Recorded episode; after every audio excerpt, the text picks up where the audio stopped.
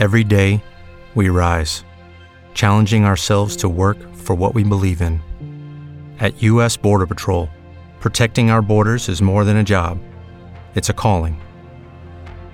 Agents answer the call, working together to keep our country and communities safe. If you're ready for a new mission, join U.S. Border Patrol and go beyond. Learn more at cbp.gov/careers.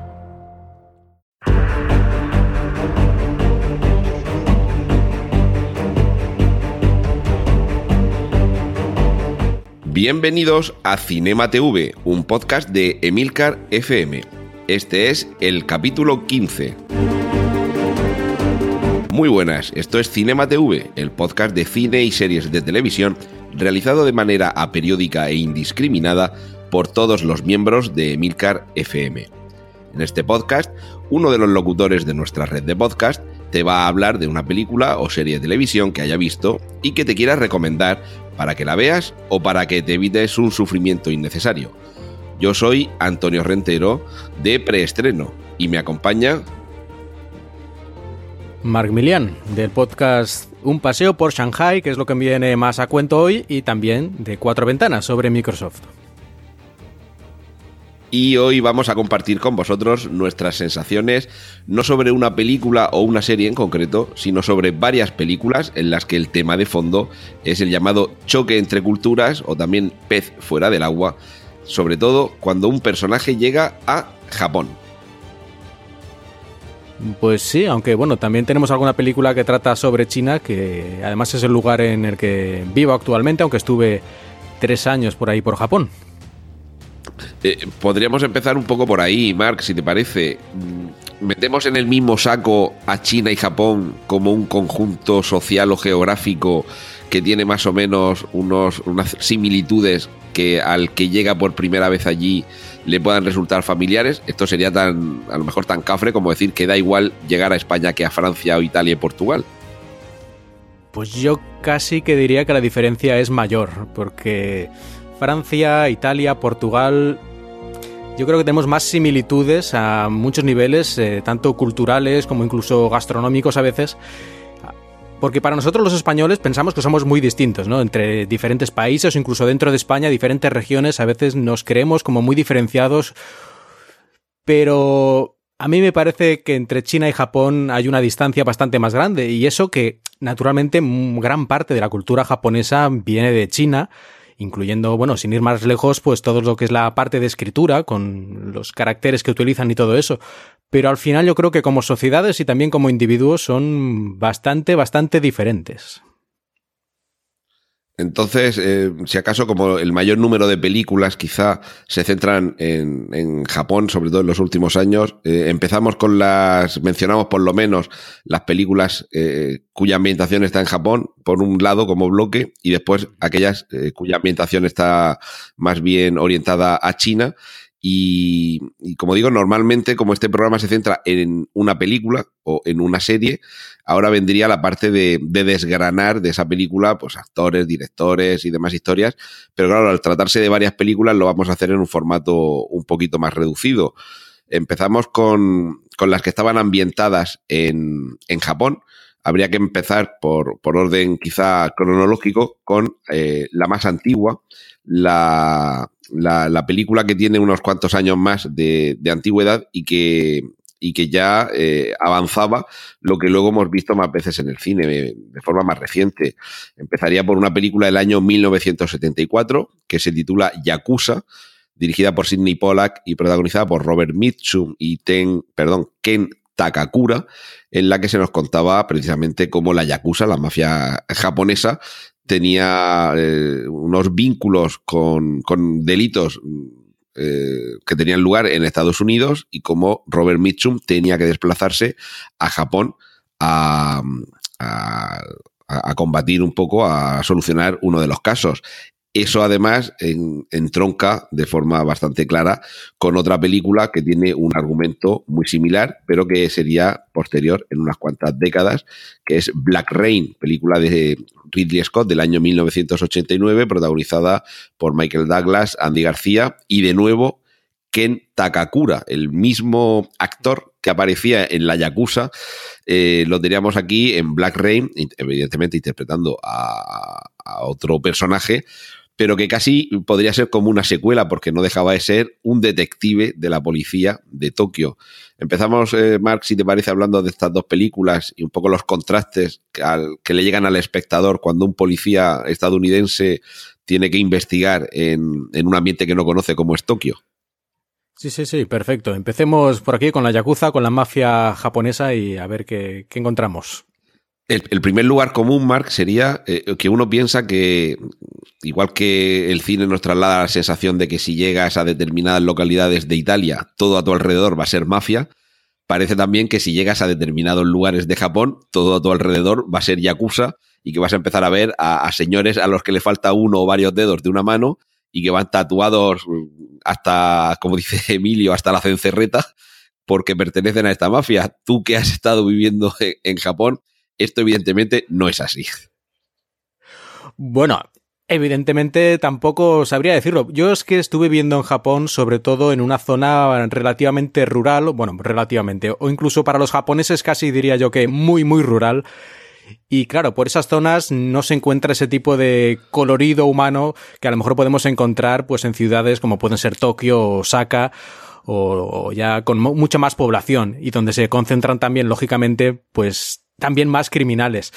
Yo personalmente, en todo el tiempo que estuve en Japón, que bueno, también visité algunas veces estas grandes ciudades, pues no tuve la suerte o la desgracia, según se mire, de encontrarme con gente de aspecto claramente y obviamente que fueran de la Yakuza.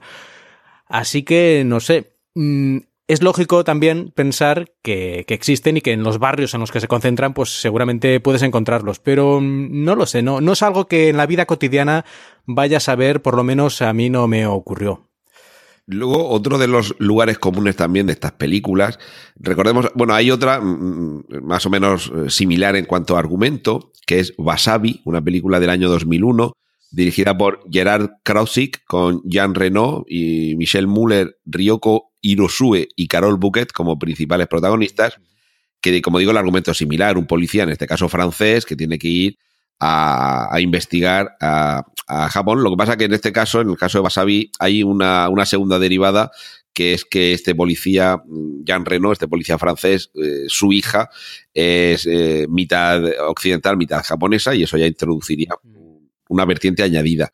Pero en cualquier caso, en estos tres, en estas tres películas, tenemos a alguien que su trabajo en el sitio donde lo desempeña habitualmente, pues lo tiene controlado y que al desplazarse a otro sitio, otra cultura, otro país, y además tan diferente como pueda ser eh, Oriente en general y China y Japón en particular, enseguida comienzan los contrastes en cuanto a la hora de trabajar y a la hora de relacionarse con las personas. Eh, Mark, eh, tu experiencia en este sentido sí que nos puede aclarar si realmente esto que aparece en este tipo de películas es exagerado, porque también las películas, si no te cuentan algo exagerado, quizás son demasiado aburridas, o realmente cuando uno se desplaza a trabajar al, remoto oriente, se encuentra realmente con estos contrastes y a partir de ahí eso también condiciona su forma de trabajar y relacionarse con los compañeros. Mm, bueno, yo no he estado tampoco en una gran empresa, por ejemplo, pero yo creo que en toda la sociedad japonesa las relaciones entre las personas tanto a nivel laboral como incluso puede ser eh, escolar en una universidad o en este tipo de lugares, mm, realmente son bastante diferentes a lo que nosotros estamos acostumbrados en España. Y el contraste y los choques yo creo que es, uno de los lugares en los que puede ser más, más evidente, ¿no? La diferencia en la que se organiza, por ejemplo, simplemente el trabajo o la manera de comunicarte con tus jefes o incluso con, con tus compañeros. O sea, no, no, no es lo mismo voy a poner un ejemplo así para que veas la diferencia. Yo cuando fui a estudiar a Japón, mm, los compañeros, mis compañeros, digamos, de estudio, pues eran todos muy amables, me trataban muy bien. Es decir, la gente japonesa en general es muy amable y trata muy bien a la gente, ¿no? Pero es, digamos, no quiero que se entienda mal, pero es un poco como superficial, es como una especie de cara amable que te ponen que forma parte de su cultura, tener esas dos caras, ¿no? Y lo tienen ellos muy asumido. Pero en realidad, en el fondo, ellos, aunque te estén tratando muy bien, no quiere decir necesariamente que sean amigos tuyos, ni que en un momento de necesidad, por ejemplo, te vayan a ayudar. Es decir, es una cosa que para nosotros resulta un poco difícil, que alguien a lo mejor en la oficina o en la universidad todos los días hables con él y te sean así como amistosos, pero que a lo mejor un día tienes un problema y te miran como diciendo, a mí por qué me lo cuentas y yo no soy amigo tuyo. Y ahí está un poco, yo creo que uno de los principales problemas eh, que puede ocurrir en Japón, ¿no? Esa, esas dos caras que ellos tienen que forman parte de, la forma de ser de su sociedad, pero que para nosotros resulta muy chocante, ¿no? Porque solemos ser como más, más directos, aunque bueno, todo el mundo tiene un poco una cara más pública y una más privada, pero allí es como muy clara esta diferencia y a mí yo creo que a casi todo el mundo que va a Japón a estar un tiempo le choca, ¿no? Le choca que la gente a veces pueda aparentemente ser tan diferente en una situación u otra. Vamos, básicamente que los percibimos como amables y corteses, pero eso realmente no implica ningún grado de, amistad ni de cercanía personal. Es simplemente, pues eso, cortesía y educación en el trato. Sí, sí, ellos culturalmente están educados para eso, para ser muy corteses y para tratar a la gente de forma muy educada. Pero eso es completamente independiente de si les caes bien o les caes mal o son amigos tuyos o no. Y si por las circunstancias, por ejemplo, son compañeros de trabajo y te tienen que ayudar a hacer algo porque es parte del trabajo, pues lo harán de la manera mejor posible y más educada y todo eso. Pero a lo mejor termina el horario laboral y tú les dices, vamos a tomar una cerveza y te miran así con una cara de, este, ¿por qué me está hablando a mí? Si yo no soy amigo suyo y se van y ya está. Que es un caso a lo mejor un poco extremo, pero no me parece tampoco que sea muy raro que ocurran ese tipo, ese tipo de cosas. Con lo cual me imagino que eso puede dar lugar a, malos entendidos, que además también, no sé si habrá alguna película que los haya explotado. El, el hecho de que se dé un cierto malentendido que tú piensas, bueno, esta persona es amable conmigo, esto quiere decir que hay una cercanía personal y evidentemente eso puede llevar al conflicto de, de lo que estás explicando, que, que, que, pienses que hay una confianza que va más allá de la mera cortesía y es cuando llega el, el conflicto que me imagino además que para ellos debe ser muy embarazoso tratar de aclararlo precisamente por ese mandato de la cortesía que, tratan de, tener ante todo. Sí, sí, completamente cierto. Recuerdo una anécdota que no, no es mía, creo que la leí en un libro, no sé si era de Marc Bernabé o, en fin, no lo sé, pero bueno, es una anécdota de algún sitio que he leído y que era precisamente algo así, ¿no? Uno que era compañero de trabajo, digamos, durante meses o años y un día le dejó, no sé si se fue su, le dejó la mujer o, bueno, era un extranjero, ¿no? Y le dejó la mujer o la novia o algo así, se lo contó a su compañero de trabajo un poco para decir, vamos a tomar unas cervezas o algo, ahí va a llorar las penas y ese tipo de cosas. Y el otro le dijo, literalmente le dijo, a, mí, ¿por qué me cuentas esto? Y, y se fue, o sea, así de duro. Porque él pensaba, para él, para el japonés, eso era un asunto personal, como de tuyo personal y, que no tenía nada que ver absolutamente con el trabajo ni nada, y era como mezclar dos mundos que no deberían estar juntos. Entonces, para él era casi como molesto, ¿no? Que le dijeras eso, que le quisieras meter tus problemas personales en su vida. Claro, es que precisamente ese es también uno de los puntos en común a estas tres películas que estábamos comentando, Yakuza, Black Rain y Wasabi, que es la relación que se establece entre el policía occidental que debe colaborar con el policía oriental, bueno, el policía japonés, en el caso de estas tres películas, que, trata de, de, tener una e, eficaz colaboración que en principio se supone que hay como una barrera en lo personal, pero que a lo largo de la película vemos que se va desmoronando y que realmente sí llega a establecerse una relación no ya solo de amistad, sino que, que va un poco más allá en cuanto a, a la fidelidad, el honor y el compañerismo, pero quizá cuando se vea que ese, eh, en el caso de estas películas, como digo, que ese policía occidental asume parte de esos valores que también asumimos que tienen los, los policías eh, japoneses, por lo menos en el lugar común de las películas, que entronca un poco con esa raíz del honor de, que, atribuimos al samurái, aquello de tener una fidelidad y un compañerismo entre quienes son compañeros de armas. Eso, mm, no sé si en tu experiencia habrá habido algo parecido llega un momento en el que cuando colaboras con alguien y te das ese otro alguien que parece que es más reservado, se da cuenta de que compartes una serie de valores, ahí sí que te deja un poco entrar algo más en el terreno personal, o eso realmente habría que, estar eh, pegando tiros desde el mismo lado y, defender la vida del compañero para llegar a ese grado de, identificación. Mm, pues bueno, aquí como, como, es inevitable, pues cada persona tendrá una experiencia diferente. En mi caso personal, pues yo diría que sí, que habría casi que luchar a muerte contra los enemigos codo con codo para que, te aceptaran realmente como un igual. mm, los japoneses en general a los extranjeros nos tienen muy como una especie de grupo, ¿no? O sea, está el grupo de japonés y el grupo de extranjeros. Y ahí, para ellos es muy, muy difícil realmente que alguien pase de un grupo al otro. Incluso en gente que a lo mejor es su padre o su madre es japonés y, y, la otra parte, digamos, es extranjero, los hijos que digamos que son mezcla, pero viven en Japón desde que nacieron, muchas veces también son, digamos, eh, rechazados por los japoneses como algo que no acaba de ser completamente japonés. Y es absurdo porque, en fin, a todos los efectos culturales están imbuidos en su cultura y en el país pero mm, para ellos resulta muy, muy complicado. ¿eh? Ellos tienen, no sé si llamarlo nacionalismo o, qué palabra utilizar, pero, pero sí, eh, ellos tienen muy claro que si no eres japonés, eres otra cosa. Y no quiere decir que te odien ni nada, pero que no eres uno de ellos. Y eso resulta muy, muy complicado de romper esta barrera que la tienen a nivel social muy fuerte. Bueno, eso en, en la literatura, en el cómic, en las películas siempre se ha visto el, desprecio hacia el, creo que es gaijin, el, término para el, para el extranjero, que evidentemente en cada país siempre se habla también del chauvinismo francés, que es un poco el diferenciar al extranjero, aquí en España también, el forastero, el de fuera, siempre mm, puede tener su grado de, de desprecio, pero en cualquier caso es ese grado de diferenciación. Pero mm, claro, quizá con una cultura vamos a dejar a un lado eh, aspectos eh, morfológicos, raciales, de ojos rasgados y color de piel, pero quizá una, cultura milenaria, ancestral, tan particular como la japonesa.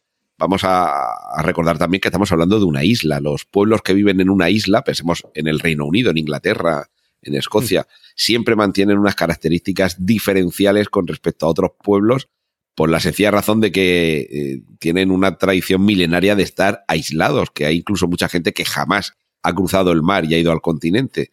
Y, eso mm, realmente se llega a percibir, y en tu caso que sí que has eh, experimentado la vida en, Japón y en China, ¿hay alguna diferencia en ese sentido? Quiero decir, en China, por ejemplo, también se diferencia tanto al extranjero como, como en Japón. Pues mm, yo diría que en Japón tienen mucho, más. E, es mucho más evidente esta, esta diferencia para ellos entre el japonés y el extranjero. En China, lógicamente, pues claro, si vienes de fuera y tienes otro aspecto y hablas otras lenguas y cosas, eres lógicamente extranjero. Pero no creo que los chinos se lo tomen de forma tan, tan fuerte como los japoneses. De hecho, los chinos en muchos aspectos yo siempre digo que se parecen a los españoles.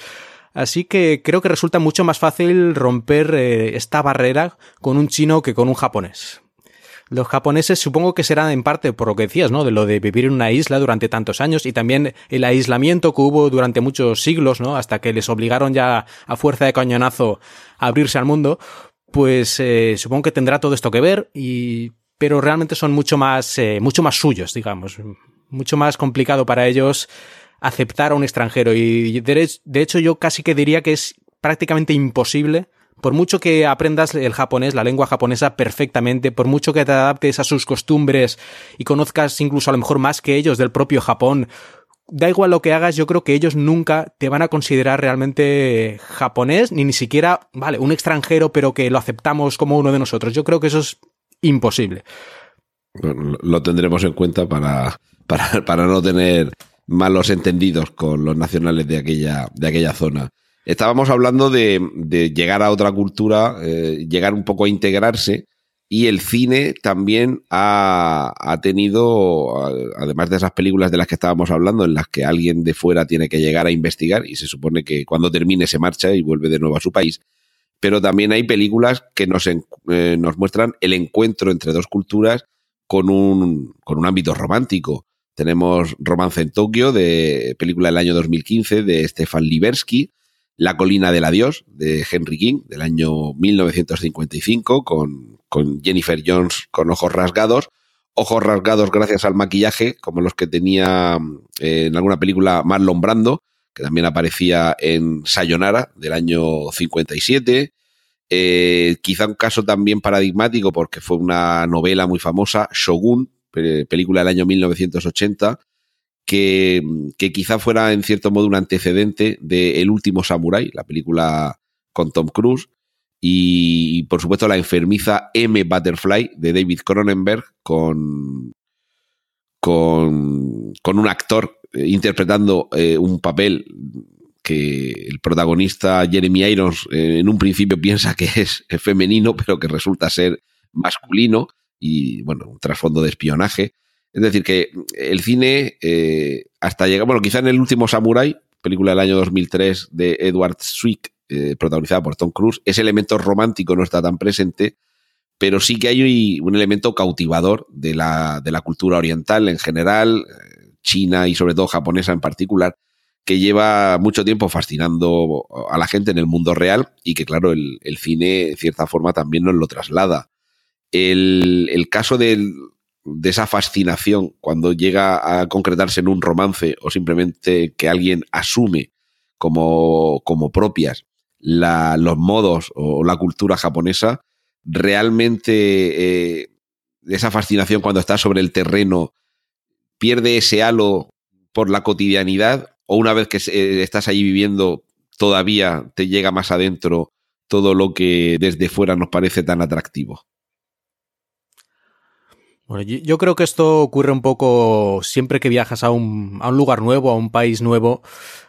Si ya tenías un cierto interés en ese país, al principio, digamos, vas a pasar por una fase de, de enamoramiento, ¿no? Digamos que vas a estar allí fascinado con todo y todo te va a parecer precioso y bonito y vas a decir esto como en aquella película, esto como en aquella novela, ¿no? Y ese tipo de cosas. Y luego ya a medida que va pasando el tiempo, a lo mejor unos meses o incluso algún par de años, ya empiezas a notar, digamos, todos los todas las costuras, ¿no? De lo que es el sistema y empiezas a notar todos los problemas, todas las cosas ya no tan bonitas y digamos que te vas adaptando ya más a una realidad mm, más concreta, ¿no? Y no tan fantasiosa como a lo mejor los primeros meses en el que estás un poco obnubilado, ¿no? Viendo todas las maravillas, por decirlo de alguna forma, que te encuentras. Así que yo creo que al principio sí. Cualquiera que vaya a Japón, mm, si es un viaje corto de unas semanas, bueno, aquello va a ser como si hubiera ido a Disneylandia.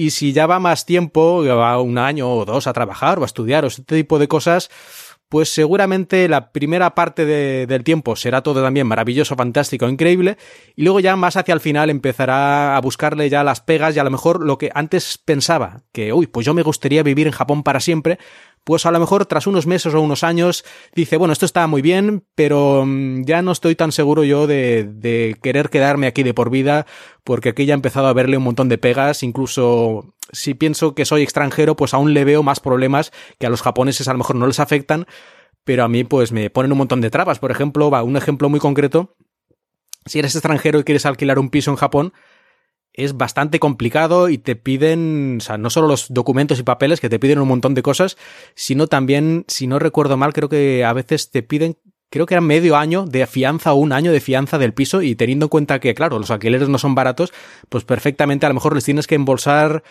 al propietario del piso, yo que sé, 6, 7, 8 mil euros para que te lo alquilen por ser extranjero, cosa que no hacen a los, a los propios japoneses.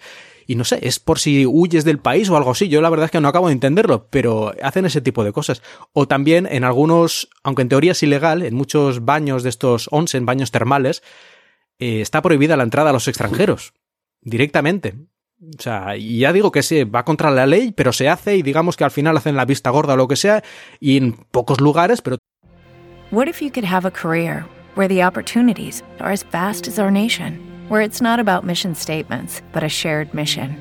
At U.S. Customs and Border Protection, we go beyond to protect more than borders from ship to shore, air to ground. Cities to local communities, CBP agents and officers are keeping people safe.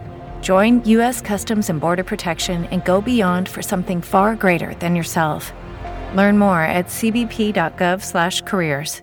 En Sherwin Williams somos tu compa, tu pana, tu socio, pero sobre todo somos tu aliado, con más de 6.000 representantes para atenderte en tu idioma y beneficios para contratistas que encontrarás en aliadopro.com. En Sherwin Williams somos el aliado del PRO. Todavía existen lugares en los que los extranjeros tienen prohibida la entrada. Y recuerdo otra anécdota de, mencionaba antes un hombre que ha vivido en Japón creo que 20 años o más y tenía hijos ya con una mujer japonesa. Uno de sus hijos, digamos que tenía un aspecto, había salido con cara más de occidental y el otro hijo había salido con cara más de japonés. Bueno, pues cuando iba a uno de estos baños con la madre, dejaban pasar al que tenía cara de japonés y al que tenía cara de más de occidental, a ese decían que no, que era extranjero. Los dos, naturalmente, con pasaporte japonés, nacionalidad japonesa y todo eso. Pero no, no, o sea, quiero decir que cuando estás poco tiempo en Japón, todo es maravilloso y bonito y curioso y divertido y cuando ya estás más tiempo pues empiezas a ver este tipo de pequeñas cosas cotidianas que a lo mejor te hacen ver que no es el lugar tan fantasioso y maravilloso que, pensabas en principio. Pero bueno, sigue siendo un país muy interesante y bueno, ya que estoy, quiero aclarar que aunque bueno, yo a lo mejor digo cosas aquí que son un poco parecen un poco negativas sobre Japón o sobre sus gentes, pero a mí en general me gusta mucho el país y bueno, yo de hecho siempre que puedo, pues me, me, gusta volver, ¿no? Aunque sea unos días de vacaciones a dar un paseo por allí. Así que que nadie me malinterprete. A mí, si no, si no me gustara Japón, no hubiera estado allí años. Así que es un lugar que me encanta. Y también, ya de paso, aclarar que todo lo que yo digo es mi experiencia. Es decir, que a lo mejor estoy diciendo alguna tontería, pero bueno, si a mí me da esa impresión y he tenido esa experiencia, pues es lo, que cuento aquí, que pues, seguramente habrá gentes con diferentes opiniones y diferentes experiencias. Claro, es que eso realmente es al final lo que vale, la, experiencia que tú hayas vivido. Si, si de primera mano es lo que, lo que has vivido, eso, eso es lo que cuenta. Y, yo también pienso que resaltar los aspectos negativos de algo no necesariamente quiere decir que, que estés, digamos, en contra, porque seguramente seríamos también un poco absurdos si de, España donde, donde vivimos los aspectos negativos que los tiene los escondemos, pues eso sería también un poco absurdo. Resaltarlos no quiere decir que estemos en contra del sitio donde vivimos ni de la gente que nos rodea, sino simplemente que somos honestos y que, y que vemos lo bueno y lo malo que tenemos alrededor. De todas formas, Mark, por, por lo que nos traslada el cine, parece que que es eh, más o menos, eh, tiene sus complicaciones, pero que más o menos puede eh, surgir el amor entre un occidental y una oriental. Que además me llama la atención que normalmente es ese, esa la estructura. Él es el que, el que viene de fuera y ella es la que, la que es de aquel lugar.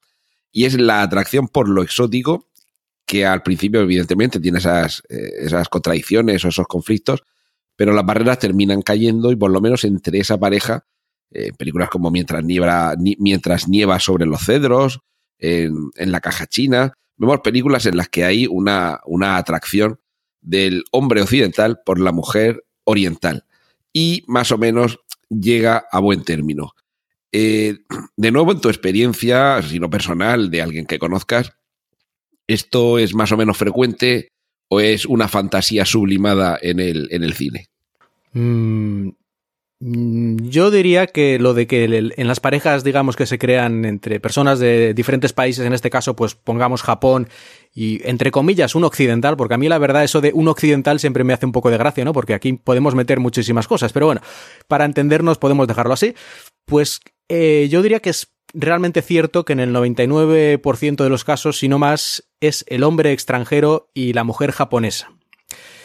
Y esto, la razón, pues tampoco sabría yo decir exactamente por qué, aunque yo, y esto es una, una, teoría mía, yo creo que tiene que ver con que los hombres japoneses son bastante machistas todavía. Todavía esperan que la mujer, por ejemplo, pues les traiga las zapatillas al llegar a casa, les sirva la cerveza tanto en casa como en un bar, ese tipo de cosas, ¿no? Y bueno, y cosas más importantes, esos son detalles, pero creo que reflejan bastante un poco el, tipo de actitud que hay todavía. Y claro, mm, cuando viene un extranjero, aparte de ser exótico, ¿no? Que para una mujer japonesa, pues claro, es, uy, este es a lo mejor más interesante en cierto aspecto físico, digamos, pero también el trato de la mayoría de los extranjeros pues suele ser mucho más eh, moderno y las trata, digamos, mucho mejor que el japonés medio, o al menos eso es la impresión que yo tengo.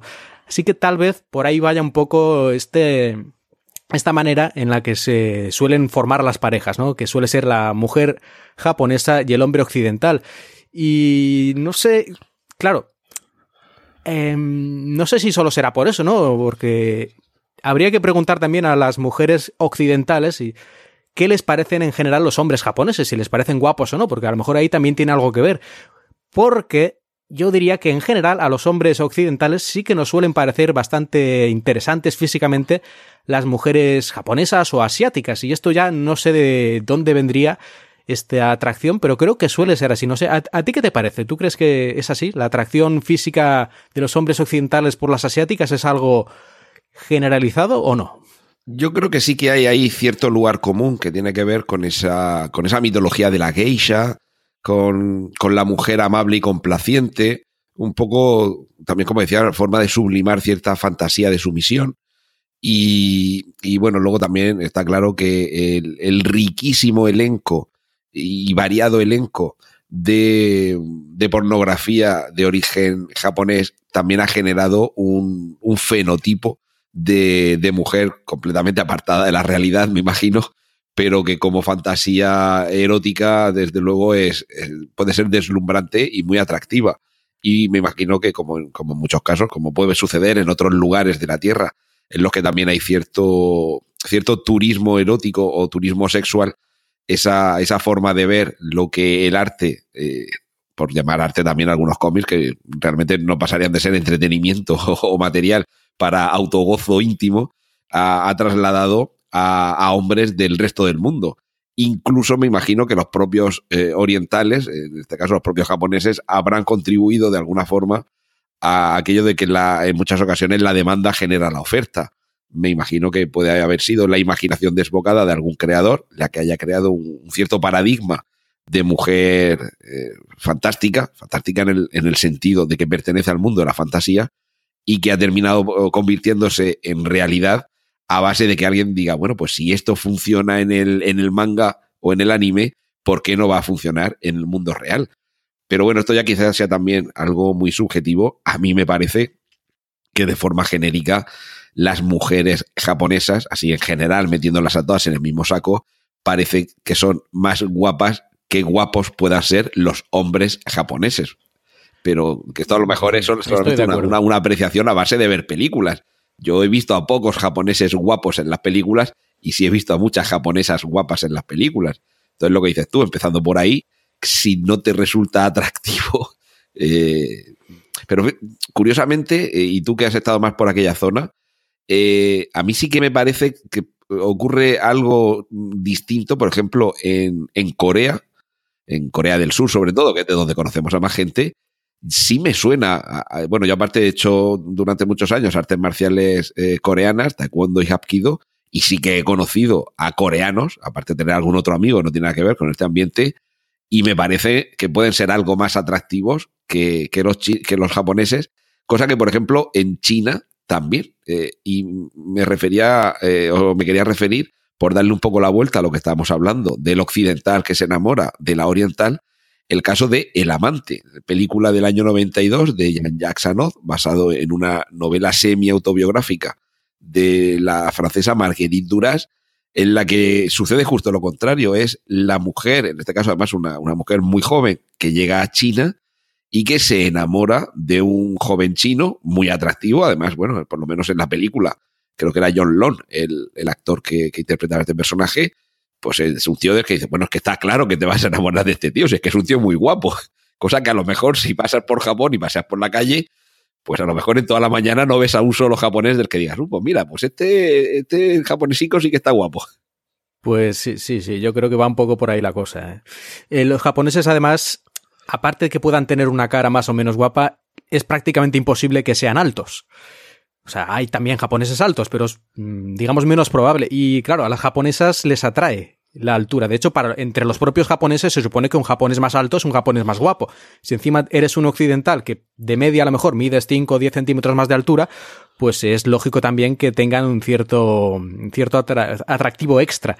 Y también yo creo que tiene algo que ver con que las, para las, la sociedad japonesa es una sociedad muy estructurada, muy reglada, todo tiene que ser en el momento que tiene que ser y de la forma que debe, que está establecida. Entonces, para ellas, yo creo que para las mujeres japonesas ir con o estar con un occidental, aunque sea de novios una temporada, es también una manera de mostrar eh, que, que tienen cierta libertad, ¿no? Que pueden romper con las normas establecidas y que para ellas es una experiencia que nunca pondrían tener seguramente con un japonés, ¿no? El tipo de cosas que pueden hacer con un, con un extranjero, porque si tiene una relación con un japonés, mm, tiende a ser como ya más, más seria. Tiene que ser algo, no digo que vaya directamente enfocado al matrimonio, aunque a veces un poco sí que van ya directamente por ahí, pero vamos, que no pueden tontear tanto, creo yo. En cambio, con un extranjero ya todo el mundo asume que es un poco para pasar el rato, ¿no? Y entonces a, lo mejor también para ellas es como menos estresante, ¿no? El salir con un extranjero piensan que no tiene que ser una cosa tan seria, sino más de diversión. Yo creo que puede ir un poco también la cosa por ahí. Eh, y sobre los hombres japoneses, yo la verdad nunca he visto un hombre japonés o incluso chino con una occidental, que seguro que hay alguno, ¿eh? Pero yo, de hecho, con, mi mujer, que por cierto e, es china, por si alguien no lo sabe, em, tengo una especie de juego, ¿no? Cuando vamos por la calle, y bueno, ahora ya no tanto, pero sobre todo hace unos años, cuando veíamos una pareja, digamos, de extranjero y gente de aquí, sea de China o de Japón, porque ella, con ella también estuve allí, pues el que la veía primero decía un punto, ¿no? Había visto la pareja, pero en teoría era cuando había, cuando había una pareja que fuera al revés, es decir, que hubiera un, un hombre chino o japonés con una mujer extranjera se supone que eran 100 puntos. Pero, pero, nunca, nunca hemos sacado los 100 puntos. Oye, qué, bueno, qué bueno. Seguro que existen, obviamente, lógicamente, como no puede ser de otra forma, pero es realmente mucho más raro que una pareja de mujer asiática con occidental, por las cosas que hemos mencionado o por otras cosas que se nos escapan, pero es un hecho claro que es así. ¿No te encantaría tener 100 dólares extra en tu bolsillo? Haz que un experto bilingüe de TurboTax declare tus impuestos para el 31 de marzo y obtén 100 dólares de vuelta al instante. Porque no importa cuáles hayan sido tus logros del año pasado, TurboTax hace que cuenten. Obtén 100 dólares de vuelta y tus impuestos con 100% de precisión. Solo con Intuit TurboTax. Debes declarar para el 31 de marzo. Crédito solo aplicable al costo de la presentación federal con TurboTax Full Service. Oferta sujeta a cambios o cancelación en cualquier momento. If you only have a 401k, you're not getting the most for retirement. Wait, what? Add a Robinhood IRA on top, then they'll boost it by 3%. You can do that? And if you transfer in any retirement account, you get 3% on top of that. Is there a limit to the match? No limit. Robinhood Gold gets you the biggest contribution match of any IRA on the market. Sign up for Robinhood Gold at Robinhood.com slash boost by April 30th. Subscription fees apply. Investing involves risk. 3% match requires gold for one year from first match. Must keep IRA for five years. Match on transfers subject to additional terms and conditions. Robinhood Financial LLC. Member SIPC.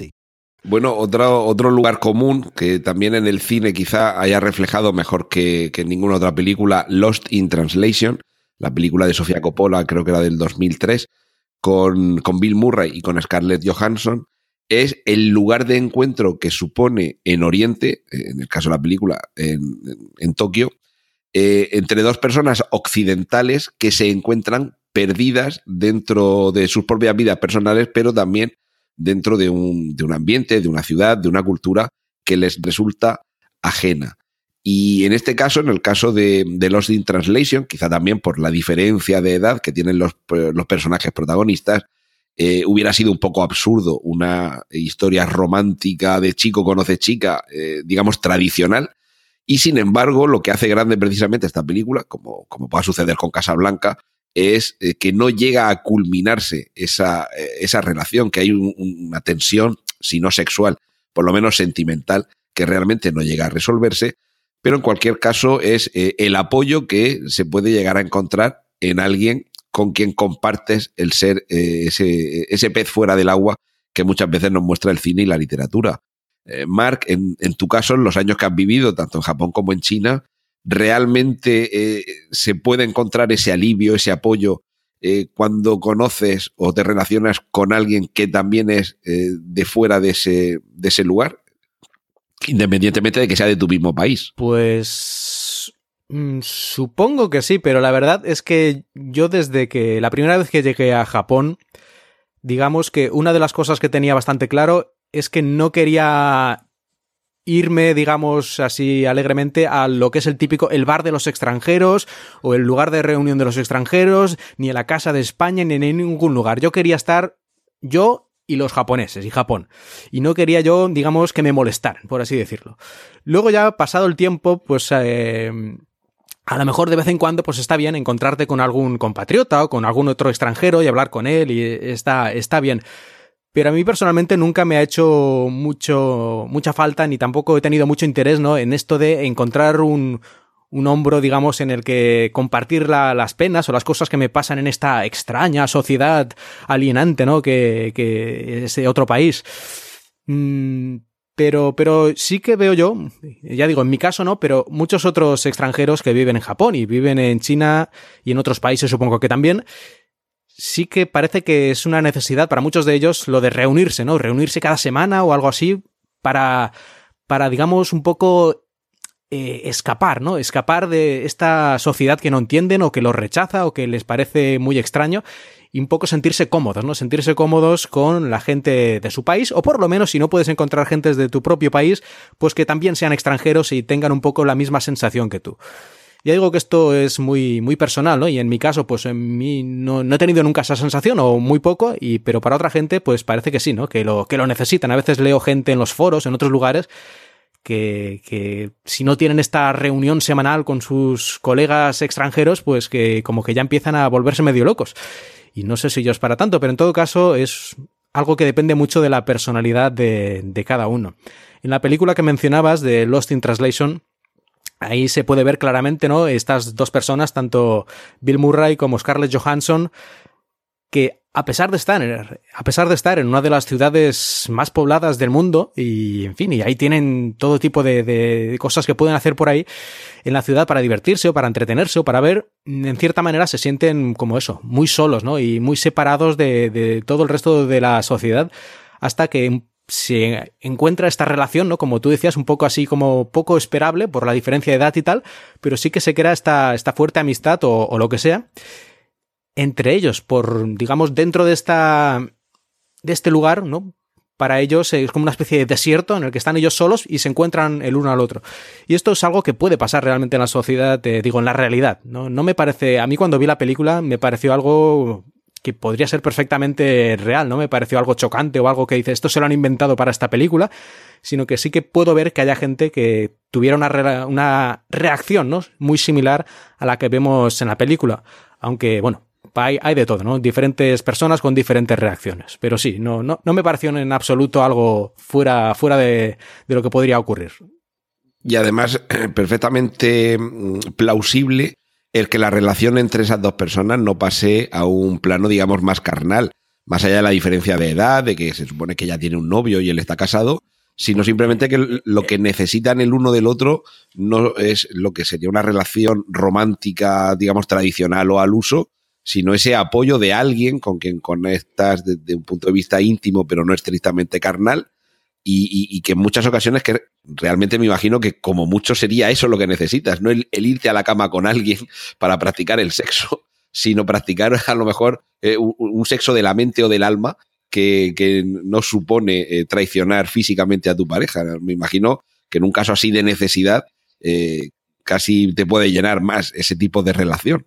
Mm, sí, sí, como decía, yo creo que hay gente que sin ese tipo de contacto, digamos, con algo que ellos entiendan, ¿no? Desde el punto de vista emocional, pues eh, sufren, sufren mucho, ¿no? En una sociedad tan diferente como puede ser la, japonesa. Así que sí, sí, sí, estoy completamente de acuerdo. Eh, una pregunta, el, bueno, esta película eh, es del año 2003. cuando tú la viste, ¿ya llevabas tiempo viviendo allí en Japón o en China? Mm, pues ahora no recuerdo cuándo fue la primera vez que la vi. Yo creo que la vi antes de ir a Japón por primera vez, creo. Porque recuerdo que la vi y me dejó un poco frío la película, en ese no, no me interesó mucho. Y luego ahora cuando la he vuelto a ver hace unas semanas para, para el podcast, me ha parecido una película mucho más interesante de lo que yo recordaba y de hecho me, me ha gustado mucho. Así que yo creo que la vi eso, antes, antes de ir, la primera vez y ahora a lo mejor te ha llamado un poco más la atención precisamente por la experiencia que has tenido de, haber vivido en un sitio así y, y, quizá de haberte sentido un poquito como, como Bill Murray o Scarlett Johansson en algún momento. Pues puede ser que tenga, que tenga algo de eso, ¿no? Naturalmente, cuando tienes una experiencia ya, digamos, que hasta cierto punto puede ser similar a lo que ocurre en la película, pues siempre le sacas algún paralelismo o alguna relación con tu propia vivencia Así que sí, yo estoy convencido de que por eso este visionado último que he hecho ha sido mucho más interesante que el primero. Yo creo que sí que tiene que ver. Muy bien. Ah, bueno, hasta ahora hemos estado hablando sobre todo de, películas eh, más o menos modernas y sobre todo ambientadas en, la ciudad.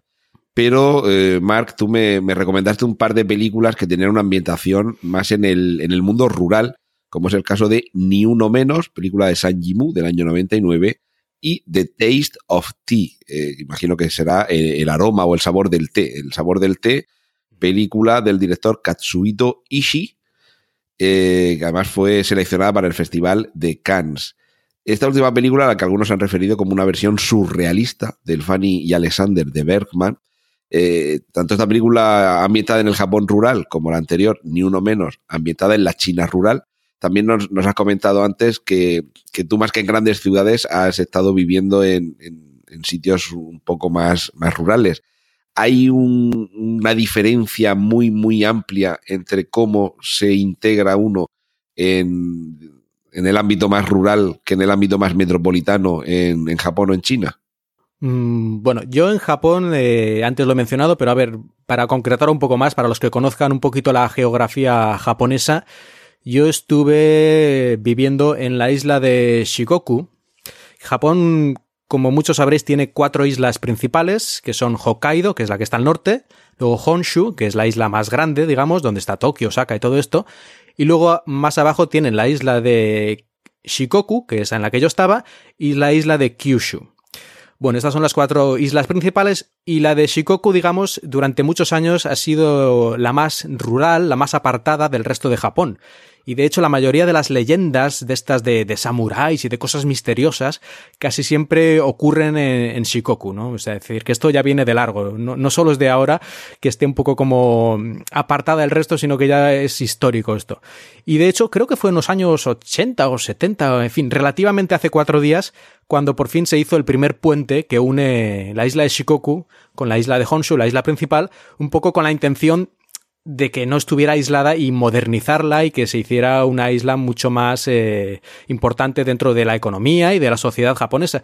Pero bueno, a pesar de todo eso, aún a día de hoy sigue siendo, pues eso, un lugar muy rural, aunque hay, bueno, lógicamente hay ciudades más o menos importantes y tal, pero muy rural y si quieres ver eh, lo que es el, el campo, ¿no? Y lo que son las montañas y la naturaleza japonesa, pues sin duda es uno de los lugares más interesantes de, de todo Japón. Y también si estás interesado en los artes marciales, como bueno, parece que es tu caso, pues eh, los mayores maestros de artes marciales, por ejemplo, de Iaido, ¿no? De lucha con espada y este tipo de cosas, pues están aquí, están en la, en la isla de, de, Shikoku, ¿no? Es como un poco la parte más tradicional de Japón. Y al mismo tiempo también eh, destaca para los propios japoneses, cuando tú les hablas de Shikoku, yo creo que también les llama un poco la atención, aparte de por este misterio que para ellos tiene, es que en Shikoku tienen varios también dialectos, ¿no? Dialectos de lenguaje, que es bastante diferente al japonés estándar. Así que eso también para ellos representa como algo que los separa un poquito del resto de Japón. Y es que Japón, mm, bueno, y eso, a veces a Japón se le ha llamado Japón.inc, ¿no? Como si fuera una especie de empresa en la que todo Japón es igual, ¿no? Todo Japón, tú vas a cualquier lugar de Japón y tendrás tu tienda de conveniencia y tendrás tu tienda de esta que venden fideos udon y tu tienda que venden, en fin, diferentes las comidas japonesas típicas y tu susilla y en fin todo lo típico japonés más o menos lo vas a encontrar en todos los lugares de Japón prácticamente igual y tú vas a ir a la estación de tren de Japan Railways y va a ser prácticamente igual en todos los lugares y en todos los lugares los japoneses son puntuales y en fin, parece que hay esta idea de que Japón es como todo mucho más eh, homogéneo que en otros lugares o en otros países. Y hombre, parte de razón, de razón sí que hay en esto, pero seguramente una de las partes más diferentes o curiosas de Japón sería esta isla de Shikoku, por estar apartado durante muchos años y también por tener estos dialectos locales, que bueno, no es que sea el único dialecto que se habla en Japón, pero este parece que les hace especial gracia a los japoneses, no sé por qué, o al menos esa es la impresión que, que yo tuve. Y en cuanto a... Si es ¿Necesitas ayuda? En O'Reilly Auto Parts te ayudamos. ¿Necesitas algún consejo? Te aconsejamos. Nuestros profesionales en autopartes están siempre disponibles para ayudarte a encontrar lo que necesites. Excelente servicio al cliente es solo una de las ventajas que ofrece O'Reilly Auto Parts. Los profesionales en autopartes. Oh, oh, oh, Auto Parts más fácil o más difícil adaptarse o integrarse en este entorno rural que a lo mejor una gran ciudad como puede ser, eh, bueno, casi que digo Neo Tokio, pero no, eso es otra película. Tokio o Osaka o tal, bueno, pues no lo sé, yo tal vez la gente de estas zonas más rurales tal vez sea un poquito más mm, es que es, es difícil de decir, porque por una parte, a lo mejor son más eh, abiertos. Eh, como para, uy, qué curioso, ¿no? Un extranjero, es, es una cosa curiosa, ¿no? Porque claro, en Tokio, en estos lugares, hay muchísimos extranjeros como que ya están hartos, ya los han visto.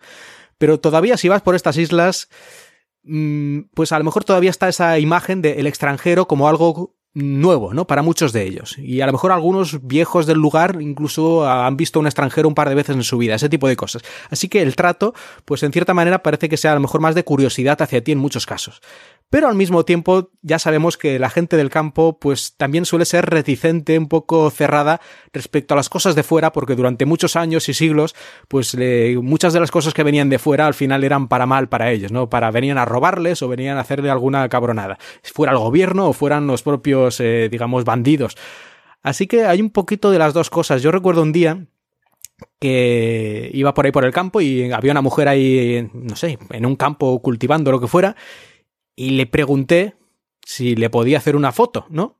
Y yo esperaba que diría que sí, porque, no sé, primero porque los japoneses normalmente este tipo de cosas suelen decir que sí, no les importa mucho lo que les hagan fotos si se lo pides amablemente, y segundo, porque, no sé, pensaba que tampoco, no, no, sé, era, era algo raro y que estaba allí la, la mujer con un aspecto bastante, no sé, curioso, con un traje que llevaba así como medio tradicional y tal, en fin, que no es que no sé, que no había nada de lo que avergonzarse ni nada. Pues no, la mujer, para mi sorpresa, me miró con una cara así de, no sé si de odio, pero un poco de, de asco casi, y me dijo, no. y yo ya te digo que en ese caso, me acuerdo, aunque han pasado años, me acuerdo porque fue bastante sorprendente y tal vez fuera un poco eso de que la gente cuanto más de campo a veces pues depende cómo les pilles el día, a lo mejor dicen, hoy no, no quiero líos, este a ver, a saber para qué viene hasta aquí, porque no es normal que venga un extranjero hasta aquí, que esto es medio del campo. Así que seguro que será algún chanchullo, algo raro, por si acaso yo le digo que no, y luego ya veremos. Pues no lo sé, a lo mejor fue por otra cosa, ¿no? Pero la gente del campo, pues depende cómo les pilles. Pueden ser súper amables y tratarte muy bien y darte comida, invitarte a su casa, ese tipo de cosas. Pero también a veces, según cómo les pilles, pues es como que no queremos saber nada de los extranjeros porque a saber para qué has venido hasta aquí. Claro, eso también a lo mejor una de las diferencias de lo que comentábamos antes entre China y Japón. China ha tenido más contacto, primero entre sí, porque hablamos de China como si fuera un país, pero es un país de 1.400 millones de habitantes y que en realidad aglutina muchos grupos étnicos y culturales eh, distintos que a lo largo de los siglos han estado más o menos forzados a, a permanecer juntos, pero que realmente tienen muchas diferencias entre ellos, pero han tenido contacto primero entre ellos, pero también con pueblos del extranjero, sobre todo la ruta de la seda, por ejemplo, que era una vía de entrada y salida de mercancías. Y claro, esa, eh, esa voluntad comercial al final, en cierto modo, te hace algo abierto. Mientras que en Japón, por el contrario, eh, pues sucede lo opuesto. Es una isla en la que tú sales poco y si sales es a pescar y volverte y a comerciar con cuatro cosas y volverte y al revés. Cuando alguien llega, este qué querrá que se ha jugado la vida cruzando el mar mm. para venir aquí a ver qué me quiere sacar. Eh, comentabas... No, será para ver las flores. Eh, exacto.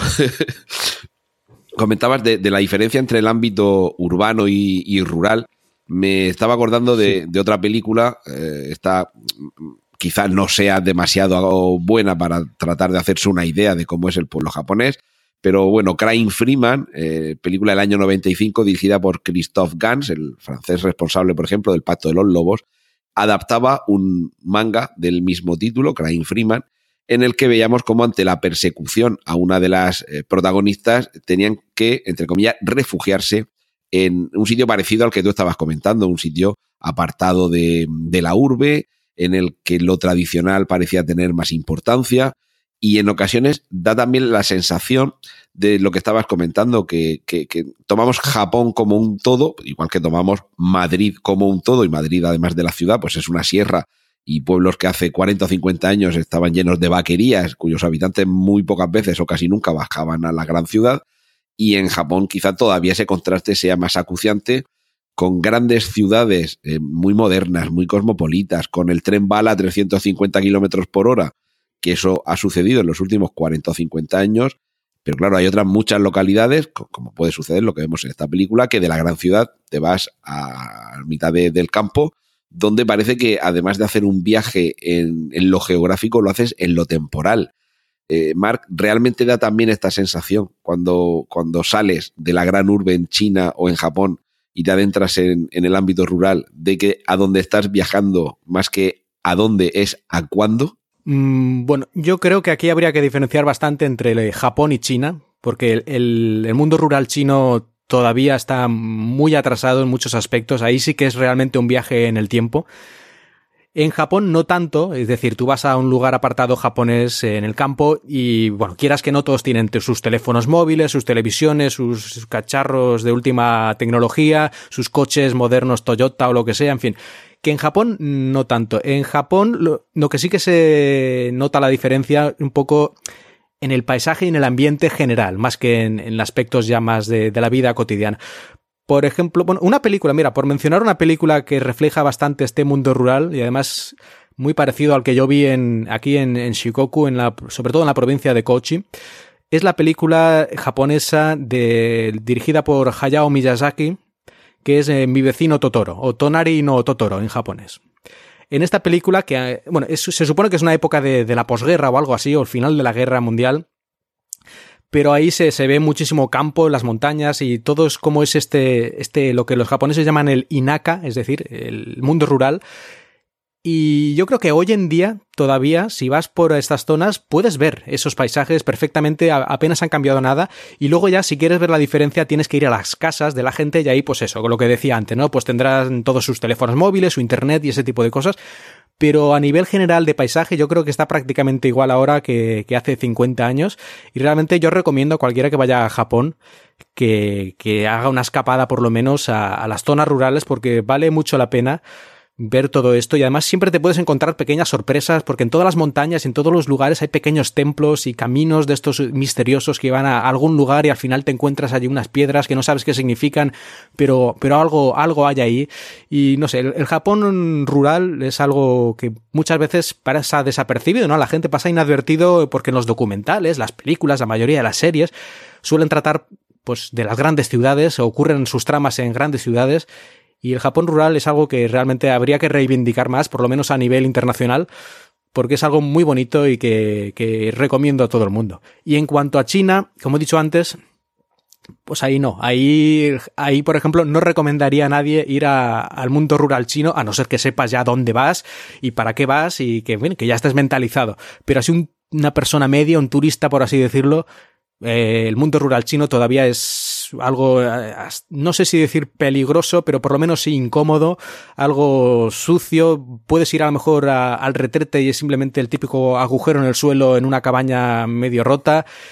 Y la comida, pues vete tú a saber lo que te encuentras. Y, el transporte, pues a lo mejor una carretera pedregosa y un autobús que parece sacado de los años 60. Ese tipo de cosas todavía se encuentran. Que China ha cambiado muchísimo y cada vez hay menos de esto y la, población rural pues ha mejorado económica y socialmente muchísimo en los últimos 20, 30 años. Pero incluso así, todavía el mundo rural chino es una cosa aún más distante de las grandes ciudades chinas que lo que puede ser en Japón las ciudades y el campo. Ah, por lo menos así lo veo yo. Y bueno, eh, hay que recordar que esta última película de la que has hablado, Mi vecino Totoro, es una película de animación, una película de dibujos animados del gran Hayao Miyazaki, que hay quien dice que es el Walt Disney oriental, cuando hay quien piensa que más bien Walt Disney es el Hayao Miyazaki eh, occidental. Pero. Eh, bueno, estas comparaciones siempre son un poco absurdas, ¿no? Pero bueno, pero sí, sí, la gente lo dice. Desde luego, una imaginación desbordante en sus películas, aunque realmente en algunas como estas sí que se pega un poco más a la, a la realidad. Nos, pone una ambientación que, que sí que casa un poquito más con el mundo real. Y no sé si, si hay alguna otra serie, alguna o sea, serie de televisión, alguna película que te gustaría recomendar como muestra. Eh, más bien, no tanto del choque cultural, que casi todas las que hemos mencionado hoy supone eso, ya digo, esos dos lugares comunes del cine y la literatura, llamados eh, choque de culturas o pez fuera del agua, que sacar a alguien de su entorno para que de ese contraste surja algo interesante que contar, pero no sé si se te ocurre alguna más, eh, sobre todo china o japonesa, que aunque no tenga ese elemento del extranjero que llega, pero sí que suponga una forma más o menos fiel de reflejar lo que uno se encuentra en una gran ciudad, en una pequeña ciudad o en el campo cuando llega a alguno de estos dos países. O, es una, una, traición muy grande así sin avisar el que lo enumeres. pues mm, ahora sí de repente no, no sabría, yo soy muy malo, ¿no? Para esto de, siempre en las entrevistas hacen preguntas de esa de ¿cuál es su libro favorito? ¿Qué película es la número uno? Ese tipo de cosas a mí siempre me quedan paralizado porque empiezo a pensar y me quedo en blanco, ¿no? Pero así que de repente así no, no te sabría decir. En todo caso, si se me ocurre alguna, pues lo podemos poner en las notas del programa o algo así. Pues sí. Pero, pero no sé, películas que... ah, mira, no- concretamente sobre lo que tú decías, no. Pero ya que antes mencionaba que yo estuve viviendo en la zona de la provincia de Kochi y en la ciudad de Kochi, que está en la isla de Shikoku, pues hay una película de animación también, justamente, y si no recuerdo mal, también es de la factoría Ghibli, de la misma que estaba Hayao Miyazaki, su misma empresa, su misma compañía de animación. Hay una película que, hombre, no tiene mucho que ver con la zona, pero aparecen varias escenas que, que ocurren en, la, en, la en esta ciudad de, de Kochi, y la película se llama Umiga Kikoeru, en japonés, que creo que en español lo tradujeron como puedo escuchar el mar o se puede escuchar el mar o algo así. No, no recuerdo ahora la traducción exacta. Pero bueno, es una historia de amor en todo caso, entre dos jóvenes creo que van al instituto y luego, ay, la vi hace tiempo, no recuerdo, pero bueno, es una historia de amor, pero parte de ella está basada en esta isla rural de Shikoku, en esta ciudad de Kochi, y de hecho se muestra, creo recordar, la playa de Katsurahama, que es uno de los lugares más famosos de allí. Y luego otra parte de la película también, si no recuerdo mal, eh, ocurre en Tokio. Así que ahí en esta película también se puede ver un poquito a lo mejor este, este contraste ¿no? entre la zona rural y, la gran ciudad, aunque el centro de la película pues es la relación romántica entre estos dos compañeros de clase. Pero bueno, si alguien la quiere ver, es una película que está, está interesante, ¿no? Umiga Kikoeru.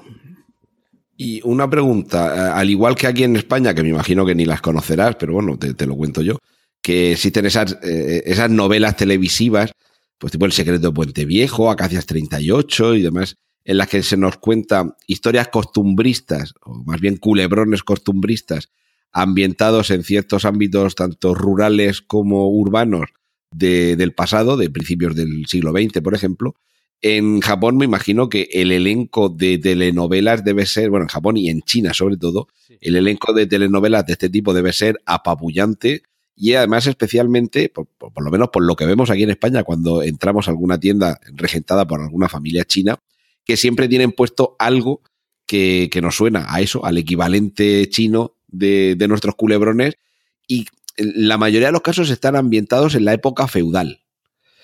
Eh, ¿Esto es un error nuestro de apreciación o realmente hay alguna pasión por esas telenovelas ambientadas en esas épocas? Yo creo que para. Bueno, aquí también. Telenovelas de este tipo, series, tenemos eh, las más famosas, yo creo que serían seguramente de Corea del Sur, también de Hong Kong, y luego pues las japonesas y las de la propia China, ¿no? Yo no conozco mucho de esto, de estos temas, no he visto prácticamente ninguna de estas series, pero sí es cierto que hay un montón de series de este tipo que son, están basadas en épocas feudales, especialmente aquí en China, yo creo que hacen muchas. Bueno, aquí en China hay como dos modas últimamente, por lo que yo he visto, y es hacer eh, películas, bueno, más bien películas, series, series basadas en la época, no sé exactamente qué época es, porque hay varias épocas, pero bueno, desde mis ojos que no entiendo nada, pues todas son, digamos, de eso, de, de, de feudales y tal, aunque a lo mejor una es de hace 100 años y la otra hace 500, pero bueno, para mí es todo lo mismo, por desgracia. En todo caso, eso sería un tipo que es muy popular aquí. Y luego otro tipo también muy popular últimamente en China es sobre la Segunda Guerra Mundial, pero eso digamos que ya está más apoyado por motivos políticos eh, para, digamos, que la gente recuerde que los japoneses son muy malvados y las putadas que nos hicieron y ese tipo de cosas. Y en cuanto a Japón, también hay bastantes series basadas en, así, en aspectos medievales de, de su sociedad, aunque yo diría que no sé si tantas. Yo he visto muchas otras series japonesas y también de Corea del Sur y de Hong Kong que son mucho más contemporáneas y muchas de ellas con temáticas bastante extrañas. Supongo que como ya han hecho todas las cosas normales, pues historias de amor normales entre dos personas y tal, esas cosas, empiezan a hacer ya cosas extravagantes, como por ejemplo una que vi hace poco, no vi, vi 10 minutos, sobre una mujer gato del espacio exterior que llegaba a Hong Kong y tenía que rehacer su nave o algo así con la ayuda de sus amigos que eran de unos eran unos niños y el otro era una especie de profesor o algo así rarísimo. En fin, esos ese tipo de cosas extravagantes, ese se dan mucho. O en Japón también recuerdo una serie que era sobre esta creo que era de viajes en el tiempo. Mira, ahí mezclaba un poco las dos cosas. Creo que era japonesa, a lo mejor era de otro sitio, pero teníamos también una persona del presente que viajaba al, a la época medieval y viajaba con su teléfono móvil y lo utilizaba como una especie de, de, oráculo o algo así, como una especie de poderosa para engañar a la gente de la época. En fin, unas cosas todo muy, muy curioso. Pero, pero sí, yo creo que en general, tanto Japón como en China, como eh, seguramente en Corea del Sur, hay un, un mayor acercamiento popular a todas estas épocas medievales, cuando en España hemos tenido muy pocas series o películas, creo yo, basadas en estas épocas, o a lo mejor esa es la impresión que yo tengo, que no lo sé. Pero allí, aquí es, yo creo que se aprecia más, se tiene como una especie de orgullo de, de, estas épocas, ¿no? Como en esas épocas sí que había gente valiente y existía un honor más fuerte y la gente era como más auténtica, ¿no? Y no sé si yo en España ese, esa es más bien al contrario, no lo sé. Bueno, aquí tenemos de esa época Águila Roja, con lo cual. Sí, claro, pero es un poco casi la excepción, ¿no? Porque tenemos Águila Roja y tenemos lo de, pues no sé si entraría un poco a lo mejor a la triste y esas cosas, pero tampoco ni siquiera tenemos una serie tal cual, tenemos la película y poco más. No, hubo, hubo no sé. bueno, de hecho hay una serie de A la triste, pero muy corta y además con un resultado bastante, bastante pésimo en lo visual. El...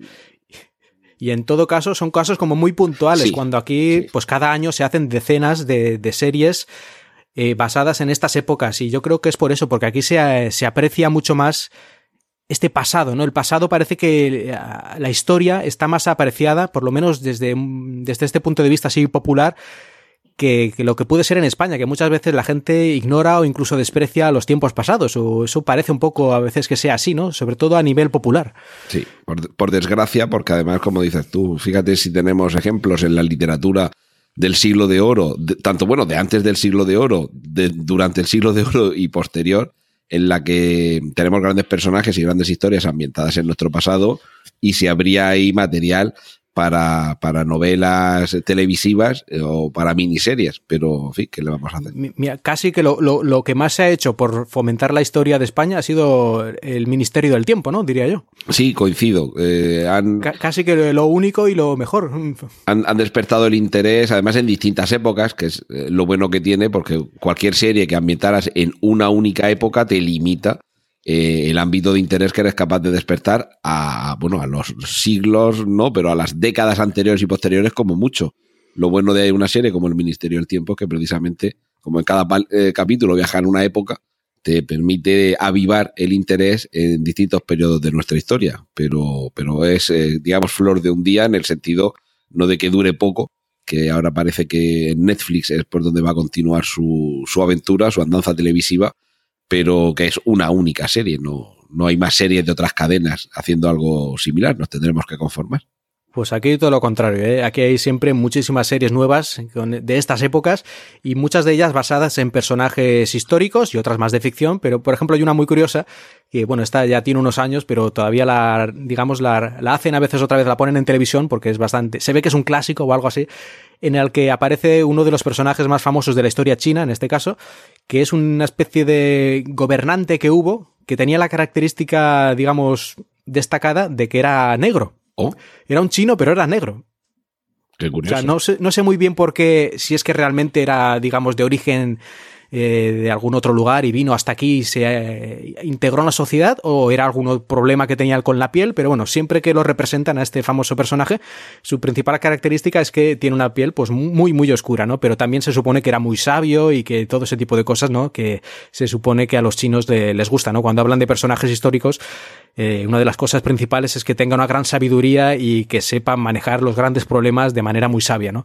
Cosa que, que no sé, es algo muy típico, ¿no? De la, de la, cultura en general oriental, yo creo que siempre se le da un valor extra, ¿no? A la sabiduría y al saber y a este tipo de, de saber gobernar de una manera muy, mmm, digamos, utilizando muy bien los recursos y manejando a la gente más que haciendo guerras y matanzas, que a lo mejor en este sentido nos diferenciamos un poco en nuestra historia o por lo menos eh, desde este punto de vista, ¿no? De popular, claro. Luego entras ya una historia más, más real y encuentras todo tipo de cosas bastante, en fin, terribles, ¿no? Pero a nivel popular yo creo que aquí siempre se intenta fomentar, por lo menos, eh, este tipo de personajes históricos, digamos, con, con sabiduría y que han marcado una diferencia por esto, más que por el aspecto militar. O aquí en, en, España, por desgracia, parece que el único de los gobernantes que hemos tenido a lo largo de los siglos y que se ha preocupado un poco por esta cuestión eh, es de hace casi mil años y el sobrenombre era El Sabio, que era Alfonso X, un personaje histórico muy querido aquí en Murcia. Y para otro que tenemos que tiene que, ha estudiado en la universidad, que, ha hecho máster, que ha viajado, que tiene idiomas encima como, como gracia, le llamamos con coña el preparado, que es el actual Felipe VI. Exacto. Pues me parece que sí, que ahí salimos perdiendo en cuanto a tenerle respeto al conocimiento y la, y la posible sabiduría.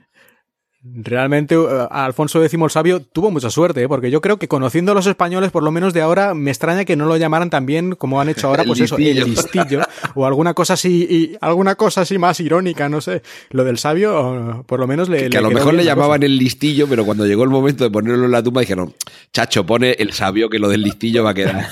muy, muy irrespetuoso. Pues no te extrañes, ¿eh? que la historia a veces se, cambia por conveniencia. Vete tú a saber lo que le llamaba de verdad la Llevamos un minuto y ocho segundos y no hemos tenido eh, la excusa para que suene Espera, un, minuto y ocho segundos, eso será en el, en el tiempo Antonio Rentero, ¿no? Una hora, una hora y ocho minutos.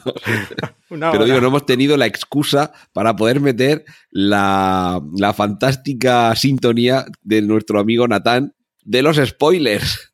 Bueno, es verdad, claro.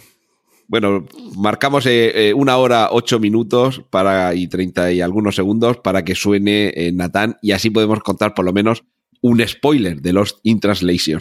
Eso, eso, vale. Hacer sangre. Chanquete ha muerto, Luke soy tu padre, ves con cuidado, spoilers por doquier.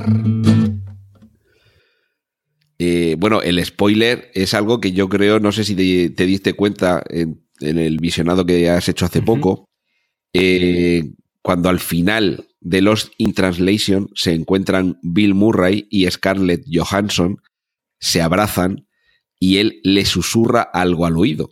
¿Tú te diste cuenta de qué es lo que le decía? Pues ahora mismo no, no recuerdo, no, no, no, no sabría decirte en la versión original no llega a escucharse. Es un murmullo que por mucho que subas el volumen no llega a estar claro. Curiosamente, hay, desde que se estrenó la película, hay una, una cierta incertidumbre sobre esas palabras. Y de hecho, el propio Bill Murray y la propia Scarlett Johansson no han sido muy proclives a responder qué eran esas palabras cuando se les ha preguntado. Mm. Pero en la versión doblada al español, si se sube bastante el volumen, se escucha con mucha claridad qué es lo que le dice Bill Murray a Scarlett Johansson. Creo que está más que recomendado el que hubiéramos puesto eh, la, sintonía de los spoilers de nuestro amigo Natán. ¿Quieres saber qué es lo que le decía? Por supuesto. A ver, nuestros dobladores en España siempre son muy imaginativos. Pues Bill Murray le decía a Scarlett Johansson, eres lo mejor que me ha pasado en la vida.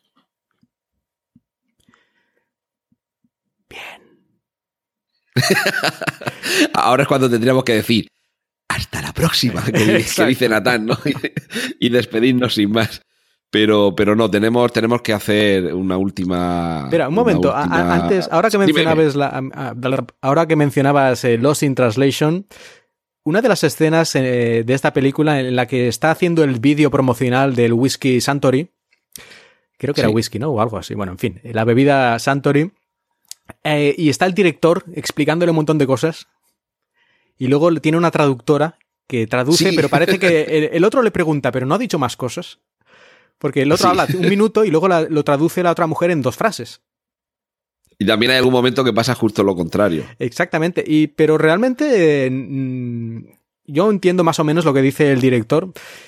Y la traducción que hace la, otra tampoco está mal. Lo que pasa es que está un poco resumido. Pero el otro, digamos que repetía muchas veces tonterías similares, por decirlo de alguna forma. Es decir, ahí quieren dar la impresión a lo mejor de que eh, la traducción está mal o que lo que dice el otro a lo mejor es, no sé, algo más místico, maravilloso y esta mujer pues simplemente dice lo primero que se le viene a la cabeza. Pero en realidad no, en realidad lo, lo que dice el director y lo que ella traduce es básicamente lo mismo, solo que con menos florituras, por eh, decirlo de alguna forma. Pero tampoco hay mucho más eh, bueno, pero eso me llama la atención. Eso supone a veces un, un, conflicto en el mundo real cuando se vive en esa zona que la forma de expresar una idea o un concepto en un idioma resulta muchísimo más eh, amplio o extenso que en otro y realmente mm, puedes decir, bueno, está siendo demasiado poco concreto cuando yo a lo mejor necesitaría algo más de detalle, o al revés, o bueno, se está extendiendo demasiado en darme demasiados detalles cuando con tres palabras en español me habría quedado claro. ¿Esto, esto sucede? Mm, yo creo que, hablando de Japón, yo creo que esto sucede, pero muchas veces es cuestión de, de que intentan ser mm, demasiado como no sé si formales o, intentar una cortesía a lo mejor llevada un poco al extremo, porque los japoneses son mucho de, de eso, de, las, de mantener la formalidad, de la cortesía y a veces, digamos, alargan demasiado lo que quieren decir en un intento de ser eh, lo bastante formales, ¿no? Para que no haya ningún tipo, digamos, de, de ofensa por su parte. Y sí, eh, hay veces que lo que se podría decir en unas pocas palabras, ¿no? Ellos le dan muchas más vueltas pero porque es su manera de expresarse, digamos, para no ser ofensivo, para no ser una cosa, digamos, demasiado agresiva. Y es que, por ejemplo, en japonés, en la lengua japonesa, utilizar un imperativo, eso es algo que no se hace prácticamente nunca, a no ser que quieras enfrentarte a alguien, causar una pelea o algo así. Es decir, utilizar un imperativo de ven aquí o tráeme eso o dame aquello, eso en japonés, en la lengua japonesa no se usa. No se usa porque incluso a lo mejor estás enfadado con alguien, le estás gritando tampoco. Es decir, ya es que es algo muy grave utilizar un imperativo directamente. Y esto es un ejemplo, pero en general, en todo el lenguaje japonés siempre se le da muchas vueltas a las cosas en un intento, pues eso, de hacer las cosas muy suaves, no ofender y utilizar todas eh, las maneras de, cuando te diriges a alguien, utilizar pues las diferentes formas de los títulos que tenga esa persona para que, en fin, eh, se sienta, digamos, tratado adecuadamente, ¿no? Que no piense en ningún momento que tú le estás queriendo ofender para crear algún problema entre ellos. Y de hecho, por ejemplo, para que veamos esto hasta dónde llega, ¿no? Los japoneses, entre ellos, mm, casi nunca se llaman por su nombre de pila, sino que se llaman, se llaman siempre por su apellido.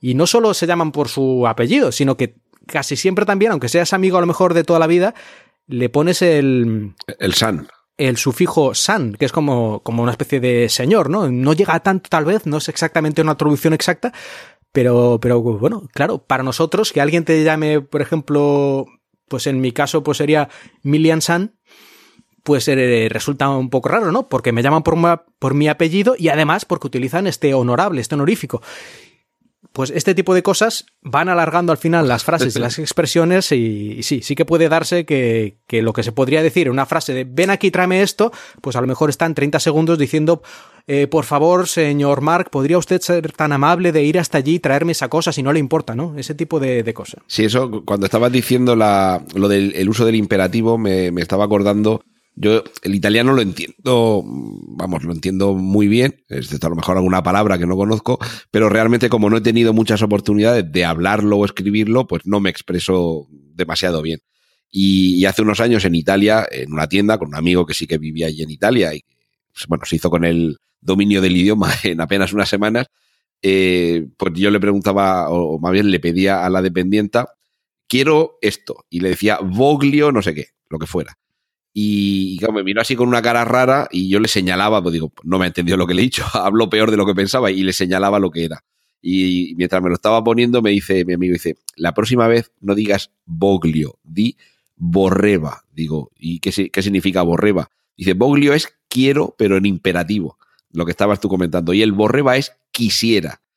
Y suena muy mal cuando a un dependiente le dices, quiero esto, porque es como, como si fuera un tirano diciéndole a uno de sus lacayos, dame eso, eh, siervo vil y execrable. Mientras que si dices quisiera, aunque no digas por favor ni gracias, es una forma más, lo que hablábamos antes, más cortés.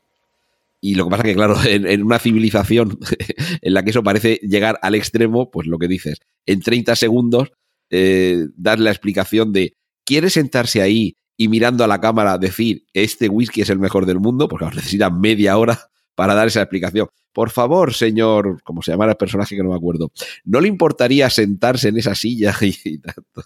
En fin, me imagino que ese Lost in Translation al que se refiere la película también iba por eso, porque y ya con esto podíamos, si acaso, si te parece, vamos a ir cerrando. Bueno, y ahí mm, no, no, solo es cuestión del lenguaje, creo yo, cuando hablan de Lost in Translation, también se refieren a que muchas veces, incluso aunque entendieras perfectamente todas y cada una de las palabras que te está diciendo, a lo mejor lo que quiere decir no tiene nada que ver con lo que te está diciendo.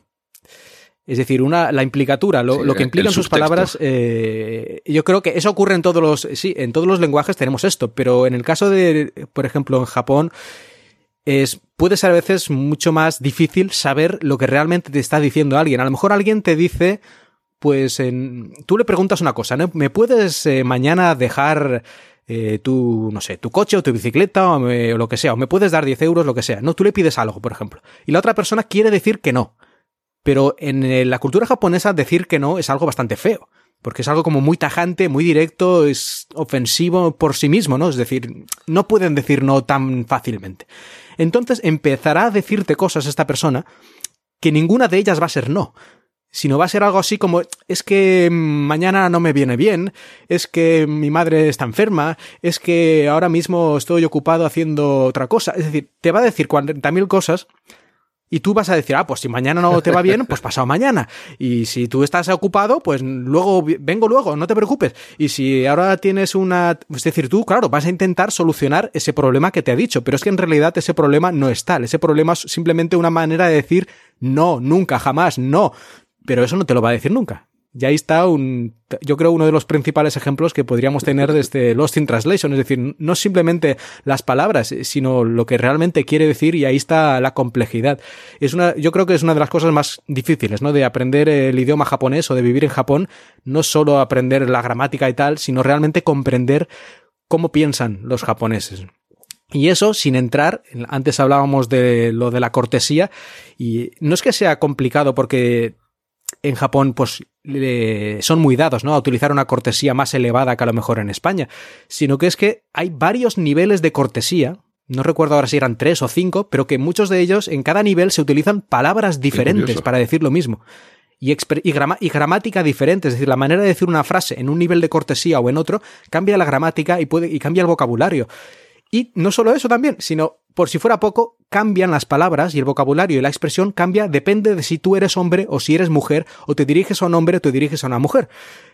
Es decir, que si realmente quieres hablar japonés perfectamente, bueno, o entenderlo, a, nivel, digamos, cotidiano, pues a lo mejor eh, no es un grandísimo problema si estudias, si te preparas y practicas, pero a ciertos niveles de complejidad, de cortesía, es prácticamente imposible. Incluso, incluso los propios japoneses, cuando tienen que empezar a trabajar en una gran empresa, les hacen los primeros meses, digamos, un cursillo para entrar en la empresa, que aprendan sus tareas, pero una parte de este entrenamiento es la cortesía. Es decir, tiene una especie de clase de cortesía ya de nivel superior para poder dirigirse a los clientes y a sus jefes y a toda esta gente de manera adecuada. Es decir, es, forma parte muy íntegra de toda su cultura y es, mm, por eso, es una de las dificultades extra que mencionábamos antes de un extranjero para realmente integrarse en el país. Un ejemplo más. Por si ya era fácil, por si ya era fácil el idioma, ¿no? Sí, sí, sí, no, es que esto llama mucho la atención, ¿no? Al principio tú cuando escuchas eh, pues quiero aprender japonés y tal, pues dices, pues bueno, pues es como cualquier idioma, ¿no? Pero bueno, luego empiezas a ver este tipo de complejidades que llega un momento que, que dices, esto no, no, no, esto es imposible prácticamente, ¿no? Ya digo, incluso los propios japoneses tienen a veces problemas para hablar con la cortesía más elevada. Creo que se llama Keigo, el, el, el, tipo de cortesía más elevada, o uno de los más elevados, pues eso es realmente complicado, ¿no? Y además que si, precisamente, como es una cortesía muy alta, si haces un pequeño error, digamos, el error es muchísimo, muchísimo más grande, más muchísimo grande, más claro. ofensivo. Porque si tú estás hablando de manera así corriente y te equivocas, pues no pasa nada. Pero si estás intentando hablar con gran cortesía y te equivocas, pues la cosa es mucho más grave. Estoy acordando de- del tipo de humor de Lelutier, este, este grupo argentino que sobre todo juega con las ambivalencias de las palabras y con los, con los dobles sentidos.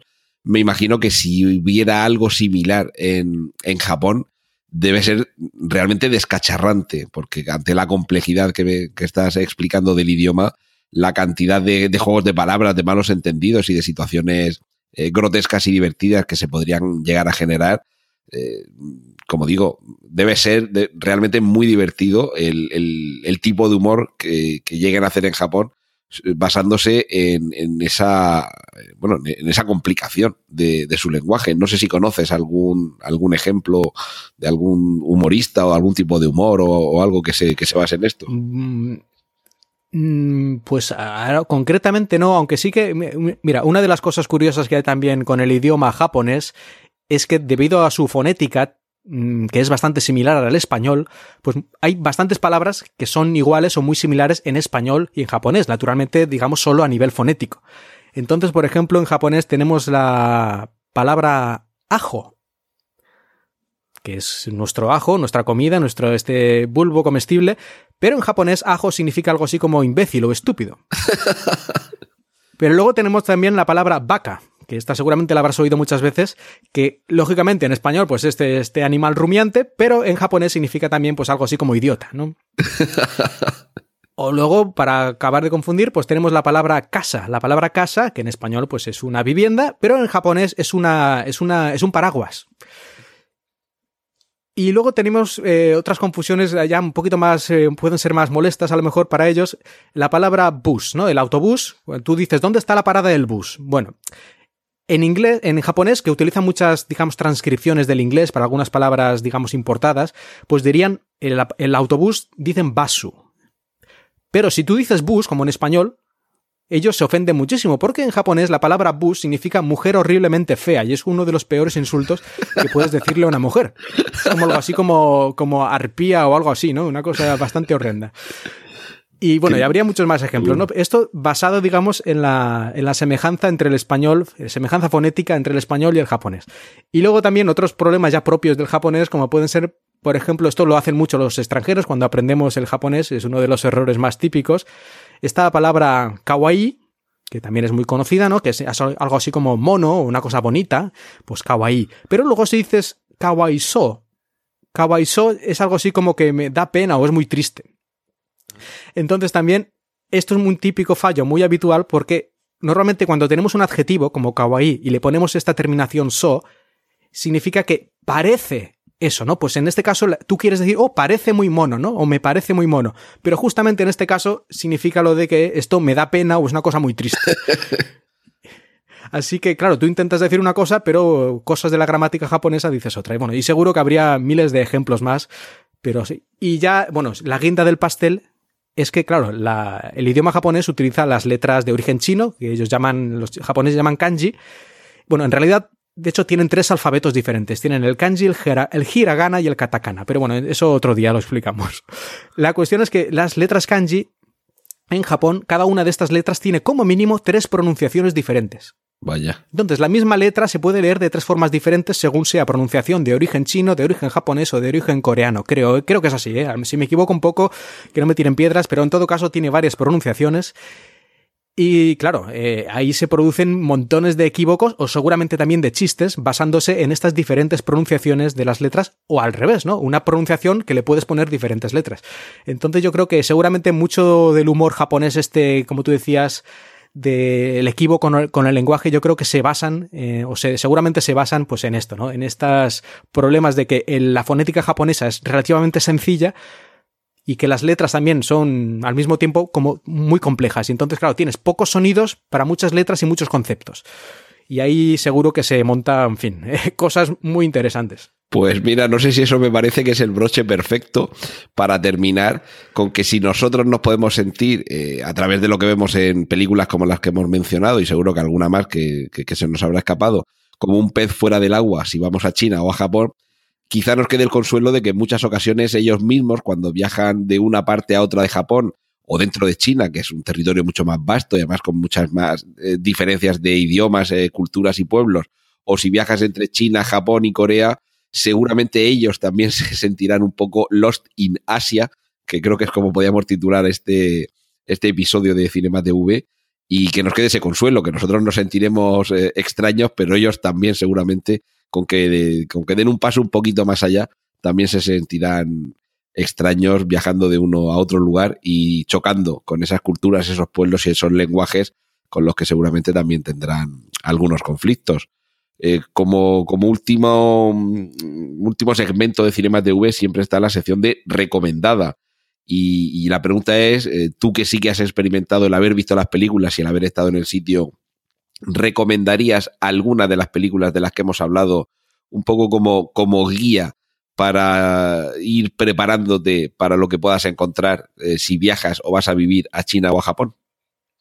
Mm, bueno, ya, ya, que hemos hablado sobre todo de Japón, yo creo que me gustaría recomendar justamente la película de las que hemos dicho antes que habla sobre China, que es eh, La estrella ausente, porque ahí yo creo que sí que es una guía acelerada de, de enfrentamiento con lo que es eh, China, ¿no? Todas las peculiaridades que tiene el país y desde lo que te puedes encontrar desde que llegas en el aeropuerto hasta que te vas, ¿no? ahí prácticamente al personaje principal de esta película, este pobre italiano, ¿no? Que tiene que viajar a China para reparar una máquina y, en fin, unas cosas que le ocurren a este hombre. Yo creo que tenemos casi la gama completa, ¿no? De, de cosas que le pueden suceder, de gente con la que se puede encontrar. Y aunque esta película tiene unos años, y bueno, tampoco mucho, no sé, creo que tiene 8 o 10 años, pero bueno, China cambia muy rápido y a lo mejor algunas de estas cosas han cambiado un poquito, pero yo por lo que he visto todavía sigue bastante vigente y cualquiera que tenga que viajar a China no estaría mal que se viera esta película, que como película no es ninguna gran obra maestra, pero si lo ves desde el punto de vista de más cultural y de lo que estamos hablando hoy aquí, del choque cultural y todo esto, sí que se pueden sacar muchos puntos interesantes y yo creo que ayudará mucho, ¿no? Por lo menos al cuando llegue alguien después de haber visto la película Viaje a China, no tener este enfrentamiento tan brusco y por lo menos algunas de las cosas que vea dirá, ah, esto ya lo he visto antes, ya sé más o menos por dónde van los tiros. Porque si no, si se llega a China sin saber nada, puede ser la cosa bastante dura. Porque Japón lo conocemos muchísimo más por los animes, por los mangas, por las películas, que aunque bueno, siempre sea un poco todo mundo de ficción, pero también hay una parte de realidad y lo tenemos muy conocido. Y en cambio China, a pesar de que últimamente está más de moda por la pujanza económica y todo esto de China y política, pero todavía es bastante más desconocido, creo yo. Así que si hubiera que recomendar una película a la gente, yo creo que sería esta de La estrella que no está, o La estrella ausente, creo que se tradujo al español. Sí, sí, las notas que he visto yo en internet aparece como La estrella ausente. Pues si quieres añadir algo más y nos vamos despidiendo, Marc bueno, ya que estaba con lo de China, ya saben, los que lo hemos dicho al principio, pero lo repito, yo tengo mi podcast sobre, sobre China, justamente un paseo por Shanghai, así que cualquiera que esté también interesado en conocer un poco más de mi opinión sobre este país y las cosas que me ocurren aquí, pues aquí en Emilcar FM, que, que le eche una oída, que es gratis, así que no pierde nada por escucharme un poquito y además son episodios de cinco minutos más o menos cada uno y a poco que le interesen estos temas yo creo que puede pasar un rato, un rato divertido. Sí, sobre todo, eh, bueno, recordamos que Mark Milian va grabando normalmente su podcast de un paseo por Shanghái, como dice el título, mientras va caminando por Shanghái. Y siempre me, veo con, una sonrisa en los labios cuando me cruzo con alguien que va con alguno de estos dispositivos tipo patinete eléctrico por una vez que, ibas, no, me acuerdo lo que ibas comentando, pero de pronto dices, ¡payaso! y, después explicas que, casi te atropella uno que iba con un patinete eléctrico. Sí, es que aquí van por la acera como locos. pero, pero es que ese payaso te salió del alma. Sí, no, es que, mira, ves, antes hablábamos aquello de que a veces te tienes que reunir con otros extranjeros para un poco sentirte como en casa o algo así, para no sentirte tan fuera de la sociedad, pues yo una de las técnicas que tengo es no reprimirme demasiado. Es decir, cuando alguien pasa eh, haciendo alguna cosa de estas, aunque él no me vaya a entender y casi que mejor, pero bueno, y, y, realmente no tenga ningún efecto real, pero a mí me sale de dentro decir este tipo de cosas, ¿no? Si me las guardo dentro, mm, se va creciendo ahí el rencor y creo que va a ser peor. Así que, pues vale, payaso. Y seguro que fonéticamente payaso no quiere decir guapo y apuesto hombre? Pues hombre, no lo descarto, pero creo que no. Que te da, que te da la vuelta y te da dos besos y dice, hombre, si lo llego a saber de momento, yo antes. De momento todavía no ha ocurrido, yo creo que no. En, Japón yo tendría más miedo sobre estas cosas, sobre todo porque, como he dicho, la fonética, como es muy sencilla, tú dices cualquier palabra con un par de sílabas y seguro que significa algo. Y si ya nos ponemos con, la, con las letras japonesas, peor aún, porque además allí si las quieres escribir, uno de los problemas es que hay muchas letras de estas que tienen 15 o 20 líneas, 20 trazos. Y a lo mejor te equivocas un trazo y significa algo completamente distinto. A lo mejor escribes una letra de 15 trazos y significa, yo qué sé, balón de playa, por decir algo inventado. Pero luego te equivocas en un trazo y significa, pues, eh, emperador. ¿no? Entonces tú ahí estás un poco entre las dos cosas. En fin, cosas que pasan. Bueno, pues hemos terminado con esa, recordando y con esa recomendación de Un Paseo por Shanghái, el, el podcast de Mark Millian, para que conozcamos algo más de esa, de esa ciudad y de ese país y de esa, de esa zona. Eh, y para a veces también hablo algo de Japón, ¿eh? de vez en cuando. Por eso, por eso ampliaba al país y a la zona. Y luego, si es el cine lo que os gusta, pues ya sabéis que yo soy Antonio Rentero y que tenéis también cada semana en preestreno las últimas noticias de cine y televisión. Y con eso eh, hemos aprovechado para vender nuestros respectivos libros. ¿Algo más antes de despedirnos, Marc? Pues yo creo que podríamos haber mencionado muchísimas más cosas y siempre a medida que vamos hablando yo se me, se me ocurrían temas que podríamos mencionar, pero bueno, como claro, luego a lo mejor no vienen al caso o ese tipo de cosas, pues se quedan en el tintero, pero bueno, a lo mejor en el futuro podemos hacer una segunda parte con otras películas o con otra temática similar y por mí estaría encantado. Pues lo, apuntamos ahí para dentro de, un tiempo, si acumulamos las suficientes películas o series, hacemos una, una segunda entrega. Y con esto hemos llegado al final del podcast de hoy. Gracias por el tiempo que habéis dedicado a escucharnos. Espero que os haya resultado entretenido. Tenéis toda la información y enlaces de este episodio en emilcar.fm, donde esperamos vuestros comentarios. Un saludo de Antonio Rentero. Y un saludo de Marc Milian. Y muchas gracias, Antonio, por haberme invitado a, a este episodio especial. Muchas gracias a ti, Marc. Y creo que no podemos acabar este podcast de Lost in Asia sin decir sayonara.